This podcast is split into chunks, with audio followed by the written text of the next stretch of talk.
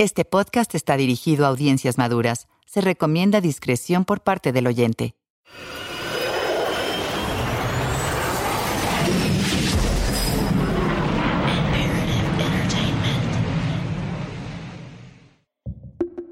Una nota rápida. Hay dos versiones disponibles de este podcast. Encontrarás una en español como La Nota Roja y en inglés como The Red Note. Si prefieres escuchar la versión en inglés, puedes hacerlo buscando The Red Note en la misma plataforma donde descargaste o escuchaste este episodio. El feminicidio en Juárez es una historia importante que nunca antes se había presentado de esta manera. Para permitir que el público hispanohablante escuche comentarios de periodistas y académicos estadounidenses que estudiaron el feminicidio, algunos actores de voz mexicanos han traducido al español algunas entrevistas que se grabaron en el Chuco de Imperative Entertainment, esto es La Nota Roja. Comencemos. A principio del 2001, la historia de los feminicidios en Ciudad Juárez ya llevaba unos años creciendo en espiral. Abdel Latif Sharif Sharif, el supuesto autor intelectual de los asesinatos en serie, junto con sus supuestos co-conspiradores, las bandas de los rebeldes y los toltecas estaban ya detrás de las rejas. Nadie que tuviese un claro sentido de la realidad creía que en verdad estos hombres estaban detrás de todos los feminicidios. Pero la capacidad del gobierno para construir una desastrosa simulación de la realidad era enorme. En aquel entonces fue suficiente para hacer creer a la sociedad que el mal manejo de las investigaciones no merecía la rabia e indignación social. Pero en febrero de 2001 salió a la luz un nuevo crimen que cimbró a Juárez y marcó un cambio en los patrones de feminicidio, inaugurando así una década de violencia criminal sin precedentes a lo largo de la frontera.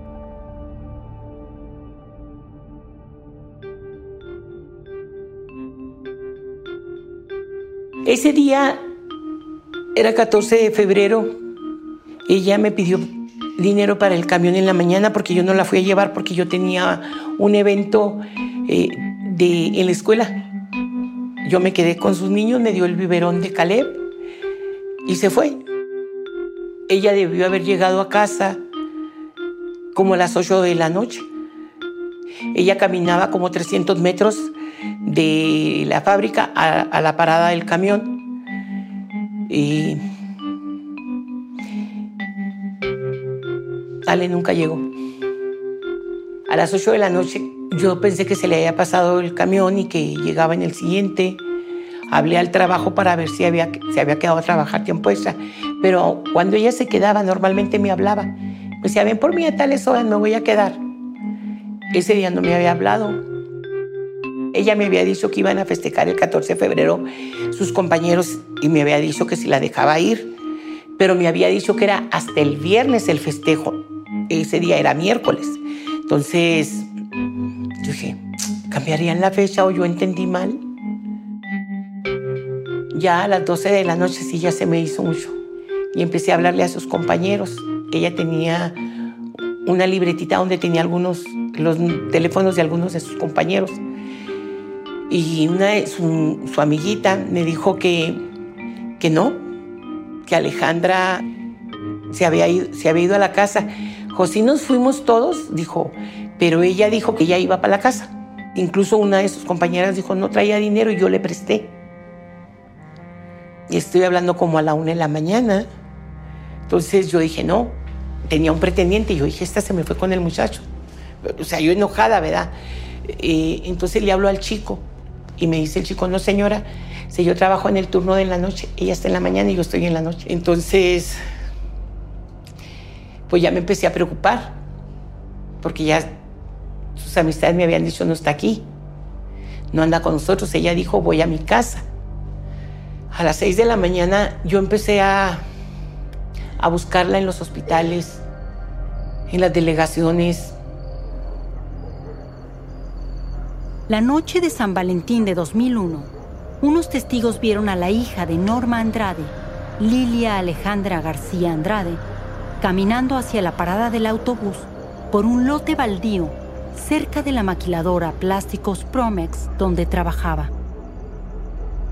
Fue la última vez que se vio con vida a esta trabajadora de maquila de 17 años y madre de dos hijos. Quizás. Yo iba llegando a mi casa y se acercó una vecina y me dijo, no te vayas a asustar, dice, pero sabes que acaban de encontrar una chica. Y ya me dijo en dónde la encontraron y que las características coincidían con mi hija. Todavía no dicen quién es, dijo. Entonces yo ya me trasladé al, al CEMEF, no era el anfiteatro, entonces era el anfiteatro de la UACJ. Donde en aquel tiempo se encontraba el laboratorio forense de la ciudad. Llego y les pregunto por al, a la MP, la veo y le pregunto, ¿es mi hija? Y ella me dice que no. Y luego le digo yo, ¿trae calcetas escolares? Y luego me dice ya no. Y le digo, ¿trae buris, tins? Y luego me dijo, no. Le dije, entonces no es mi hija. Porque si fuera mi hija, traería cualquiera ese tipo de calceta, porque ya nomás ese tipo de calceta tiene. A mí no me habían dejado entrar a verla. El que entró fue mi hermano. Yo ya estaba segura que no era ella, hasta que vi a mi hermano salir. Nomás con su pura cara supe que sí era mi hija. Ya se acercó y me dijo, Ale tiene una, una cicatriz junto al ombligo. Y le digo, sí. Y ya me abrazó mi hermano. El informe de la autopsia mostró que Lilia Alejandra había muerto casi 24 horas antes, después de varios días de cautiverio la joven de 17 años había sido torturada y violada después de ser estrangulada por sus captores. El investigador forense Oscar Mainés dice, el caso de Lilia Alejandra es importante porque ilustra qué tan organizado está, está o estaban los, los, feminicidios. Ella desapareció un 14 de febrero y su cuerpo lo, lo encontramos el, 21 de febrero, creo que fue el 21 de febrero. Eh, ella tenía menos de 24 de haber fallecido, quiere decir que estuvo por lo menos seis días en una situación de, secuestro resguardada, pero sin estar siendo agredida, como que la está, se la están guardando a alguien o no sé cómo. Es, es difícil entrar en la dinámica, había sido violentada en forma extrema, al parecer había comido bien, todo, indica que después de que comió, llegó alguien más, se la llevó y fue, la, asesinaron.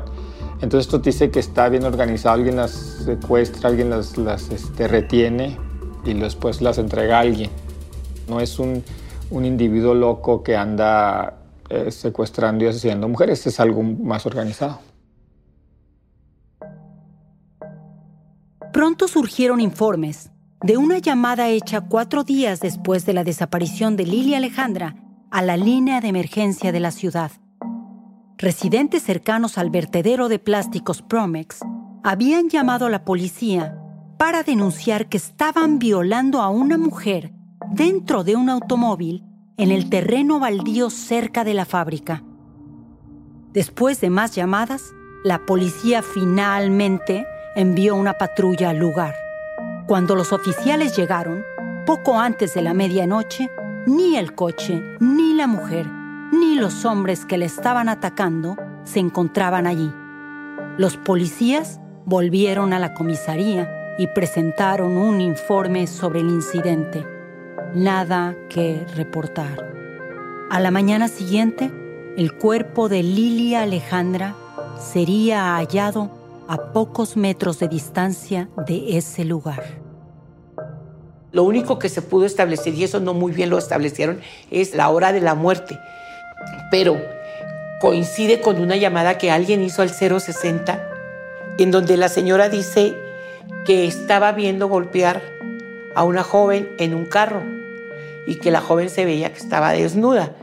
No sé si era Alejandro o no, pero cuando menos a esta chica la hubieran podido ayudar cuando llegaron, después de como cinco llamadas que hace la señora Cabrera, entonces obvio que ya se habían ido los, eh, los del carro cuando ellos llegaron.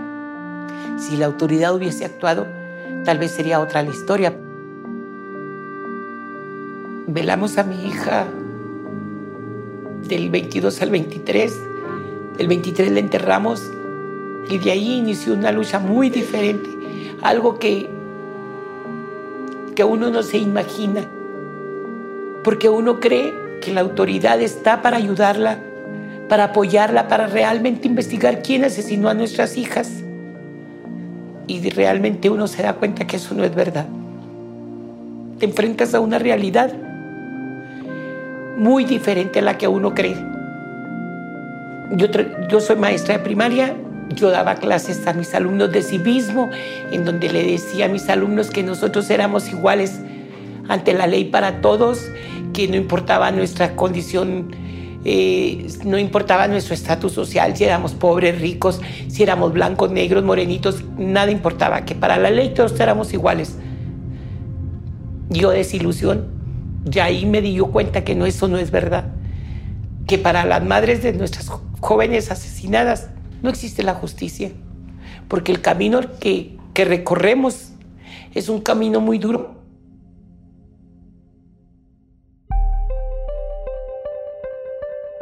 Este es el episodio 6 de La Nota Roja, el caso del campo algodonero. Mi nombre es Lidia Cacho.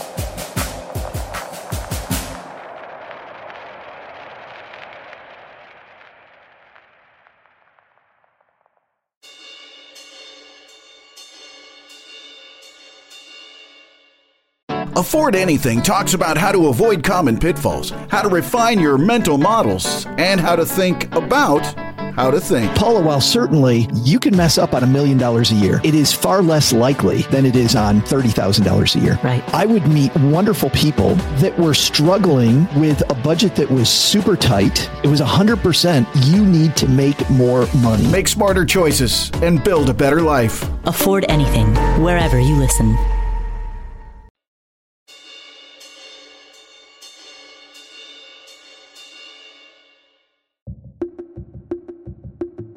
En las semanas posteriores a la muerte de Lilia Alejandra García, Plásticos Promex anunció una recompensa a cambio de pistas que ayudaran a los investigadores a encontrar a los individuos responsables de su desaparición y asesinato. Después de ser bombardeados con llamadas, las autoridades tacharon de irresponsable el aviso de recompensa hecho por la empresa. El FBI recibió más tarde una denuncia de que el asesinato de Lilia Alejandra había sido llevado a cabo por un conocido traficante de drogas y varios sicarios que operaban en un taller de reparación de televisores cercano al lugar donde se encontró el cuerpo. Antes de acudir al FBI, los informantes habían contactado a Zully Ponce, quien dirigía entonces la investigación de los asesinatos en serie pero afirmaron que los había ignorado. Ponce creía que unos artistas del circo cercano a la planta de plásticos Promex, donde trabajaba Lilia Alejandra, podrían estar involucrados en su muerte. Cuando uno de los empleados del circo alegó que Ponce había intentado sobornarlos para implicar a sus compañeros en el asesinato, ella abandonó la investigación Norma Andrade se reunió con Zully Ponce poco después de que se encontrara el cuerpo de Lilia Alejandra. Cuando yo hablé con la señora, hacía cuatro días de que la acababan de encontrar. Y ella me dijo que me había ido bien. Esa misma cara que puso usted, puse yo. Y se lo dije. Que me acaban de asesinar una hija y de la peor manera que puede haber. Y me dices que me fue bien. Ahora entiendo lo que me quiso decir. que yo había identificado a mi hija y tenía la certeza de que a quien yo había enterrado era mi hija. Pero no creo que eran las palabras ni el momento adecuado para decirme ese tipo de palabras. No me le fui encima porque Dios es grande. Pero las ganas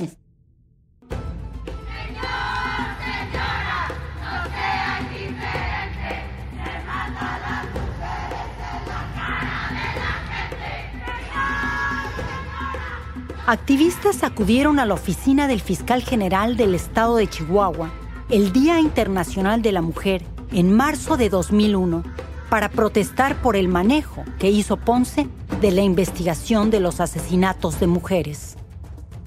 Un mes después, una nueva fiscal especial fue nombrada para ocupar el lugar de Ponce. Ella sería promovida a un puesto en la Policía Regional en la oficina del gobernador de Chihuahua el procurador general Arturo González Rascón señaló que Ponce había completado muchas investigaciones exitosas durante su mandato como fiscal especial.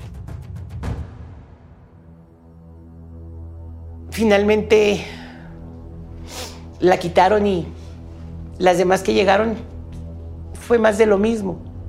Se quitan a una y ponen a otra, pero sale lo mismo la pusieron porque era una cara muy bonita, pero nada más. No porque supiera realmente lo que se tenía que hacer ahí y con la situación tan grave que había y que sigue habiendo. Mientras no tengan sensibilidad, mientras no tengan el interés y la vocación de servicio y el deseo de veras de, frenar esta problemática tan grave que tiene el país, no va a servir de nada que pongan a una y pongan a otra y otra.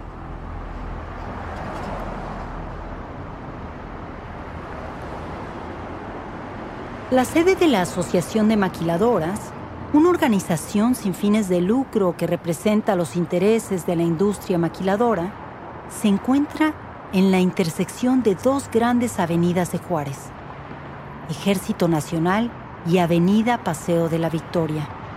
Está más o menos a 800 metros del lugar donde se halló el cuerpo de Lilia Alejandra García a principios de aquel año. En la esquina opuesta hay una gran parcela que alguna vez fue un campo algodonero. Era un atajo común para los peatones y un sitio popular para tirar basura. La periodista Blanca Carmona. Era un terreno baldío lleno de hierba. Un terreno urbano, por ahí hay maquiladoras, hay oficinas, está dentro de la ciudad. O sea, Ciudad Juárez ha crecido de manera desorganizada no ha tenido un crecimiento ordenado y ese sector de la ciudad era un terreno baldío lleno de basura y hoy es este un complejo de oficinas. El 6 de noviembre, un niño que jugaba fútbol con sus amigos descubrió el cuerpo de una joven escondido en una zanja de riego que atravesaba la parcela del campo algodonero. Los oficiales policíacos que llegaron a la escena encontraron los cuerpos de otras dos mujeres cerca. Llegaron policías judiciales, técnicos forenses y estudiantes de la Academia de Policía Estatal a buscar otras víctimas. Al día siguiente, Oscar Maínez dice que encontraron otros cinco cuerpos de mujeres bajo una pila de basura en otra zanja de riego del lado opuesto del campo. Bueno, esos cuerpos fueron encontrados este, en dos áreas de, un mismo terreno, un lote baldío abandonado. Ah, los, primeros, los primeros cuerpos este, ah, que encontramos tenían de días a meses de haber sido depositados ahí. Ah, eh, solamente un cuerpo presentaba tejido blando, ah, el resto ya, ya estaban, ya eran puros huesos y piel momificada. Y el segundo grupo que encontramos tenían, tenían de meses a un año de haber estado enterrados. Los primeros tres cuerpos que encontramos estaban a la intemperie los otros estaban enterrados. Tomaron, tomaron más cuidado en esconderlos. Los informes de la autopsia concluyeron que las ocho víctimas del campo algodonero habían sido asesinadas en diferentes momentos durante un periodo de aproximadamente siete meses.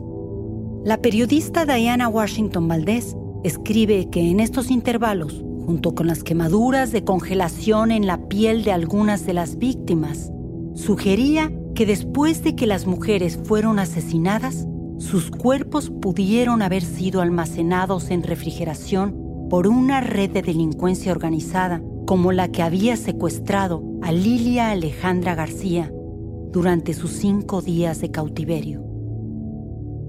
Hasta este momento, los cuerpos de las víctimas de asesinatos en serie de Juárez habían sido encontrados en áreas desiertas fuera de la ciudad, como Lote Bravo y Lomas de Poleo. La ubicación de los ocho cuerpos del campo algodonero, así como el de Lilia Alejandra García, sugería que los asesinos percibían un bajo riesgo de ser atrapados, el cual los llevó a comenzar a deshacerse de sus víctimas dentro de los límites de la ciudad. Oscar Maynés cree que eso indicaba que, los, que el grupo homicida se sentía completamente seguro, si no es que protegido por las autoridades. O sea, como no se investigaba ni le interesaba nada y ya no se tomaban la molestia en ni siquiera esconderlos. ¿Para qué te vas a molestar irte a adentrar al desierto a deshacerte de cuerpos si al cabo no tienes, está asegurada tu impunidad? ¿sí? Ya sea por negligencia, ya sea por indolencia de la autoridad o por protección de la misma autoridad, ¿no? La periodista Diana Washington Valdés escribe que el cambio en la estrategia de los asesinos hizo creer a muchos dentro del gobierno que los cuerpos del campo algodonero habían sido sembrados para causar daño político al gobernador. Blanca Carmona. Siempre el gobierno dice eso, ¿no? Que es un golpeteo político para de alguna manera minimizar, o sea, decir no pasa nada. Tenemos ocho cuerpos, pero no pasa nada me quieren golpear a mí políticamente. Los feminicidios en Juárez se registran como desde el 93 y hemos tenido así como picos o momentos en que se han localizado varios cuerpos. Tenemos lo de Lomas de Poleo, el Cristo Negro, el Campo Algodonero, Arroyo en la Bajo. Hay jóvenes reportados como desaparecidas, empieza la búsqueda, no se localiza, transcurre el tiempo y de pronto en un terreno, por ejemplo, como el Campo Algodonero, depositarán cuerpos Como reportera de investigación, visité Ciudad Juárez después del descubrimiento del cuerpo de Lilia Alejandra, durante la investigación de lo que se conoció como los asesinatos del campo algodonero. Estaba de pie afuera de la oficina de la Fiscalía cuando Esther Chávez Cano, una activista local y fundadora del Centro de Atención a Víctimas por Violación, Casa Amiga, llegó y se paró a mi lado. Puso en mis manos un cuaderno escolar. ¿Sabes qué, Lidia? me dijo. Tengo esto. Esther había estado recortando todas las notas locales sobre mujeres o niñas que habían desaparecido en Chihuahua, añadiendo notas con la precisión de la mirada experta, la hora, el día y la condición del ataque a la víctima, desde la violencia sexual hasta el feminicidio. Sus datos eran impresionantes. Soy una novata y no sé nada de criminología, pero estoy segura de que el crimen organizado está detrás de esto, me dijo. ¿Los hermanos Carrillo Fuentes? pregunté. Se quedó en silencio, mirando el gran letrero de la Procuraduría General de Justicia. En aquellos días, casi nadie estaba dispuesto a hablar del cártel de Carrillo Fuentes y su negocio del rapto de mujeres. Ni siquiera los funcionarios se atrevían a pronunciar los nombres de los capos de la droga en voz alta. Al cómplice del gobierno no se le menciona.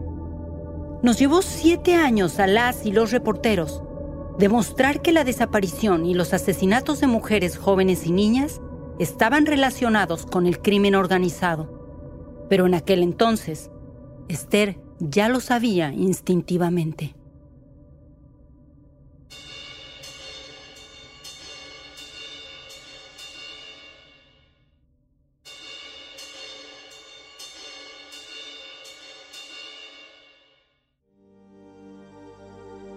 El gobernador Patricio Martínez y su oficina habían estado supervisando las investigaciones de los asesinatos en serie en Juárez por más de tres años. Las elecciones locales se celebrarían pronto. Al sentir el escándalo potencial del caso del campo algodonero cerniéndose sobre su cabeza, Martínez dijo a los investigadores que enfrentarían graves consecuencias si los asesinatos no quedaban resueltos para el lunes, cuatro días después de que las víctimas fueron descubiertas. Un día antes de que venciera el plazo del gobernador, la Fiscalía General anunció que dos conductores de autobús, Gustavo González Mesa, alias La Foca, y Víctor García Uribe, alias El Cerillo, confesaron haber secuestrado, violado, asesinado y arrojado los cuerpos de las ocho víctimas del campo algodonero. Ante la prensa, el procurador general reveló los nombres de las ocho víctimas del campo algodonero. Verónica Martínez Hernández, 19 años. Esmeralda Herrera Monreal, 15. Laura Berenice Ramos, 17. Mayra Reyes Solís, 17. María Acosta Ramírez, 19. Guadalupe Luna de la Rosa, 20. Bárbara Martínez Ramos, 20. Y Claudia Ivette González, de 20 años. El procurador aseguró que había obtenido los nombres de las víctimas de boca de los asesinos acusados. La mayoría de las familias de estas mujeres, que no habían sido notificadas con antelación sobre la conferencia de prensa, se enteraron por primera vez de la muerte de sus hijas por los medios de comunicación. La indignación de las organizaciones de mujeres levantó vuelo frente a la crisis en que cayeron las familias de las desaparecidas. El investigador forense Oscar Mainés fue un domingo, un, domingo temprano. Este, llegó a la oficina y vi mucho movimiento, entonces Supuestamente ya tenían a los homicidas confesos en cuestión de días, cuando aún no identificamos a las víctimas. Milagrosamente, los investigadores lograron identificar las identidades de las ocho víctimas del campo algodonero y localizar a los sospechosos responsables de sus muertes en solo dos días. Los acusados, García Uribe y González Mesa, fueron procesados un día después de la conferencia de prensa del Procurador General. Su testimonio ayudó a explicar la extraordinaria rapidez con la que los judiciales habían resuelto el caso del campo algodonero. El 9 de noviembre, dos días después de que se encontraron los cuerpos en el campo algodonero, González Mesa y García Uribe dijeron que oficiales de la policía con máscara de Halloween irrumpieron con sus armas desenfundadas en las casas de cada uno de ellos. Los dos conductores del autobús fueron llevados a otro lugar donde fueron torturados, amenazados y obligados a confesar los asesinatos del campo algodonero. Las acusaciones fueron prácticamente idénticas a las de los rebeldes cuando la supuesta banda fue detenida más de cinco años antes y vinculada a los asesinatos en serie de Abdel Latif Sharif Sharif. La activista y política Vicky Carabeo asegura que... De allí viene la presentación de la foca y el cedillo. Los dos asesinos imputados del campo algodonero. Entonces dice cedillo pues sí, yo, mi este, la foca y yo, claro que las, las uh, nos las llevamos, las uh, violamos y luego las enterramos. Su nombre era, y lo da el nombre, o sea, quisieron como que lo hiciera muy, wow, muy creíble, pues fue cuando nos dimos cuenta que todo era un teatro. Porque, a ver, ¿qué violador que se lleva a una mujer en contra de su voluntad? la viola, la golpea y la mata, le va a decir, mi nombre es y mi apellido y mi apellido. Claro que no. Entonces es cuando te empiezas a dar cuenta de todas las inconsistencias y todo lo que está pasando. El investigador forense Oscar Maynés.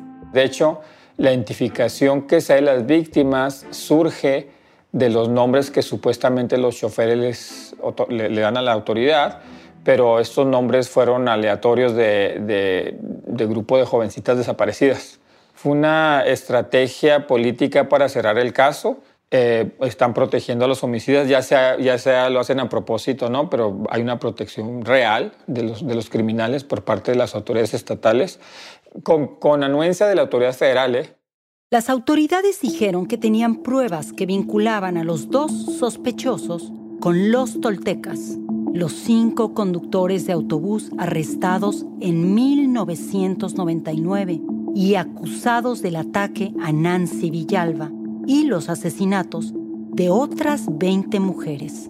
Muchos ojos comenzaron a ponerse en blanco cuando el procurador general también sugirió que Abdel Latif Sharif Sharif podría estar vinculado con los ocho asesinatos. Diana Washington Valdez estaba en la conferencia de prensa donde las autoridades anunciaron que habían capturado a los asesinos del campo algodonero. Um, fue muy dramático, muy dramático. La prensa estaba ahí, fue como, ay Dios mío. Es decir, ¿cómo? Recuerdo que hasta entonces las cosas habían estado tranquilas por un tiempo en Juárez. No había ocurrido nada extraordinario con los asesinatos, con los feminicidios. Recuerdo que uno de los reporteros de Juárez me dijo en la conferencia de prensa en la que me presentaron la información sobre los campos de algodón, Dayana. Hasta entonces no había hecho el anuncio todavía. Ya deberías saber que Sharif estaba detrás de todo. Y el único problema es que no quieres creerlo. Dije, ok. Y luego reflexioné, tal vez tenga razón. Tal vez todo haya terminado, la pesadilla terminó. Y empezaron a tener menos credibilidad cuando al final el procurador general, alguien hizo la pregunta en la prensa de Juárez, ¿podría Sharif estar involucrado? y dijo, sí, estamos explorando esa línea ahora mismo. Él podría perfectamente ser parte de esto. Mm, y yo me dije, aquí vamos de nuevo. Olvídalo. Aunque no se le acusó en ese momento, García Uribe fue uno de los varios sospechosos detenidos por la policía cuando los toltecas fueron arrestados en 1999. Las autoridades habían mantenido vigilado a García Uribe durante los dos años transcurridos desde entonces. Cuando se encontraron a las ocho víctimas del campo algodonero, fue puesto rápidamente bajo custodia de las autoridades. La esposa de García Uribe había contratado los servicios del abogado Sergio Dante Almaraz cuando su esposo fue detenido junto con los toltecas. Esta vez volvió a llamar a Almaraz. El abogado fue a la oficina del fiscal general, pero los funcionarios negaron que su cliente estuviera detenido por la policía. De nuevo vuelvo a esa mano invisible detrás de todo, como el escritor creativo de la narrativa. Esto es lo que haremos y así se hará. Y claro que en ocho días cometerás muchos errores. Los oficiales dijeron que García Uribe y González Mesa se habían drogado con cocaína y marihuana antes de cometer la masacre, pero ambos hombres se sometían regularmente a pruebas de detección de narcóticos para conservar su licencia como conductores de autobuses.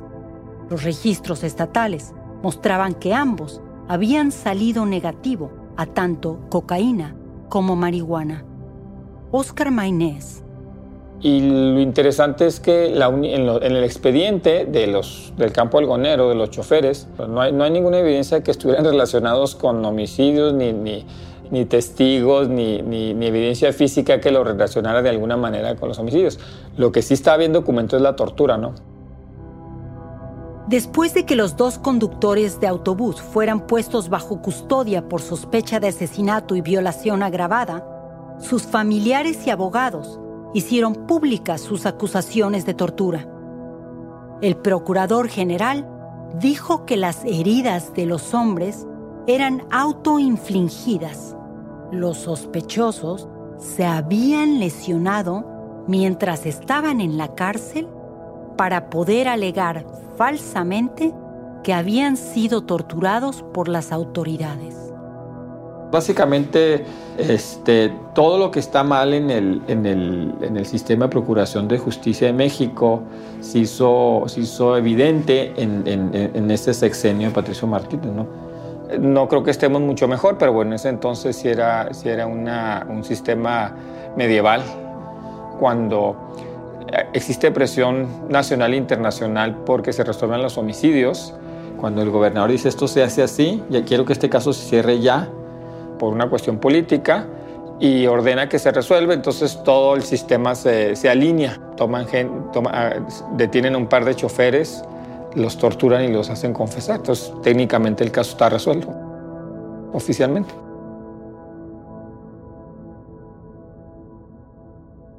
Un año después del asesinato de su hija Lilia Alejandra, Norma Andrade y su familia todavía luchaban por sanar las heridas de esta tragedia. Yo siempre he dicho, yo vivía en una burbuja color de rosa con mis hijas, mis nietos. Yo malcriaba nietos, jugaba con mis estudiantes y de repente esa burbuja se rompió y entró, yo les digo, entró la maldad a mi casa. Era abuela, me dio un giro de 360 grados y me volví a convertir en mamá. A los 42 años acabo con la familia.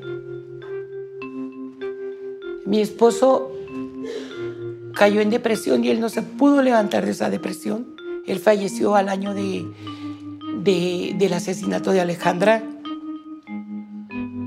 Y el doctor me explicó que era por la misma depresión. Eh, se le generaron células cancerosas en el pulmón y ya cuando se dieron cuenta él ya estaba todo invadido. Aún así, creo que con toda mi, mi amargura y todo mi dolor que traía encima, disfruté mucho a mis niños. Si no hubiese sido por ellos, yo creo que yo no me hubiera levantado, no me hubiera sobrevivido. Si yo estaba tirada en la cama sin ganas de nada, Jade se agarraba de así, de la orillita de la cama, así, y lo estiraba la cabecita y me decía, mamita, tengo hambre. Y me tenía que levantar a darle de comer. Ellos me hicieron levantarme. Ellos me hicieron salir adelante. ¿Qué recuerdan ellos de, de Alejandra? Él nada. Él tenía cinco meses, no recuerda nada. Ella sí, ella sí platica. De hecho, ella cuando tenía tres años, eh, mi casa en Ciudad Juárez, eh, este, Alejandra, e, e, ella, se sentaba, yo tenía en las escaleras una fotografía de Alejandra cuando, cuando Alejandra cumplió 15 años. Jader se sentaba en el último escalón y de repente lo oíamos a risa y risa. Y luego dice, ¿qué te ríes? Estoy platicando con mi mamá. Ella decía, Nanita, estoy platicando con Nanita. Y otra vez la veíamos llorando. ¿Pero por qué lloras? Es que Nanita está triste. Le provoca una impotencia, coraje. Eh, por ahí hay una mamá que dice que lo quiere quemar todo. Bueno, yo le dije a ella, sí, Yesenia, yo te entiendo. Porque yo creo que la rabia que tenemos en contra del gobierno, en contra de las autoridades es mucha y creo que está justificada porque no hacen nada por proteger a nuestras jóvenes, no hacen nada por detener a los agresores de nuestras hijas, antes al contrario, fabrican culpables y el verdadero culpable anda en la calle como si nada.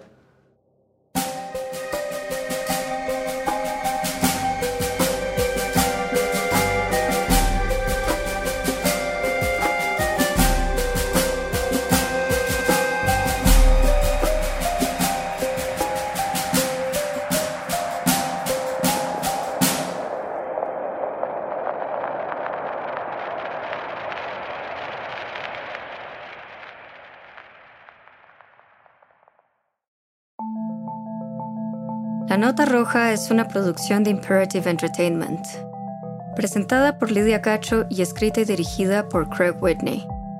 Los productores ejecutivos son Jason Hoke y Lidia Cacho. Yo, como productora principal, Estefanía Bonilla Hernández, y como productores, Laura Caulfield, Will Wallace y Craig Whitney. La investigación y las entrevistas fueron realizadas por Alicia Fernández. El sonido directo fue realizado por Nicolás Aguilar Jiménez y el diseño sonoro por Javier Umpierres.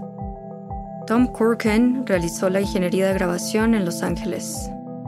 El doblaje de las entrevistas realizadas fue dirigido por Rebeca Gómez e interpretado por Isabel Aerlund, Rona Fletcher, Arturo Mercado Jr. y Genaro Vázquez. La música fue compuesta por Michael Ramos. Abraham Buendía realizó el detrás de cámara y foto fija. Nuestro fixer de producción en campo fue René Renix Nava. Servicio de transporte fue proporcionado por Arturo y Ricardo Baez en Ciudad Juárez, Chihuahua y Hugo Ramos en la Ciudad de México. La contabilidad de la producción fue supervisada por Viridiana Morales y realizada por Miguel Torres en Global Entertainment Firm. Lorena Olivares es la asistente de director. Los servicios legales fueron proporcionados por Laura Caulfield en Estados Unidos y en México por Laura Marván de Marván Pitol Abogados. Yasmín Alba y Ricardo Carrillo proveyeron los seguros en LCI Seguros. La producción fue coordinada por Vinerva Bolaños y como supervisor de producción Héctor Subieta.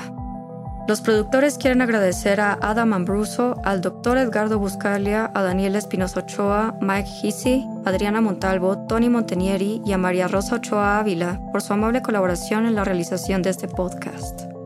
Queremos agradecer especialmente a Luis Chaparro y a Ikae Chituda de la Comisión Fílmica de Chihuahua y a la gente de Ciudad Juárez por su hospitalidad y apoyo durante la producción. Si disfrutaste la nota roja, déjanos una calificación y escribe una reseña en la plataforma en la que nos estés escuchando. Gracias nuevamente por escuchar el podcast.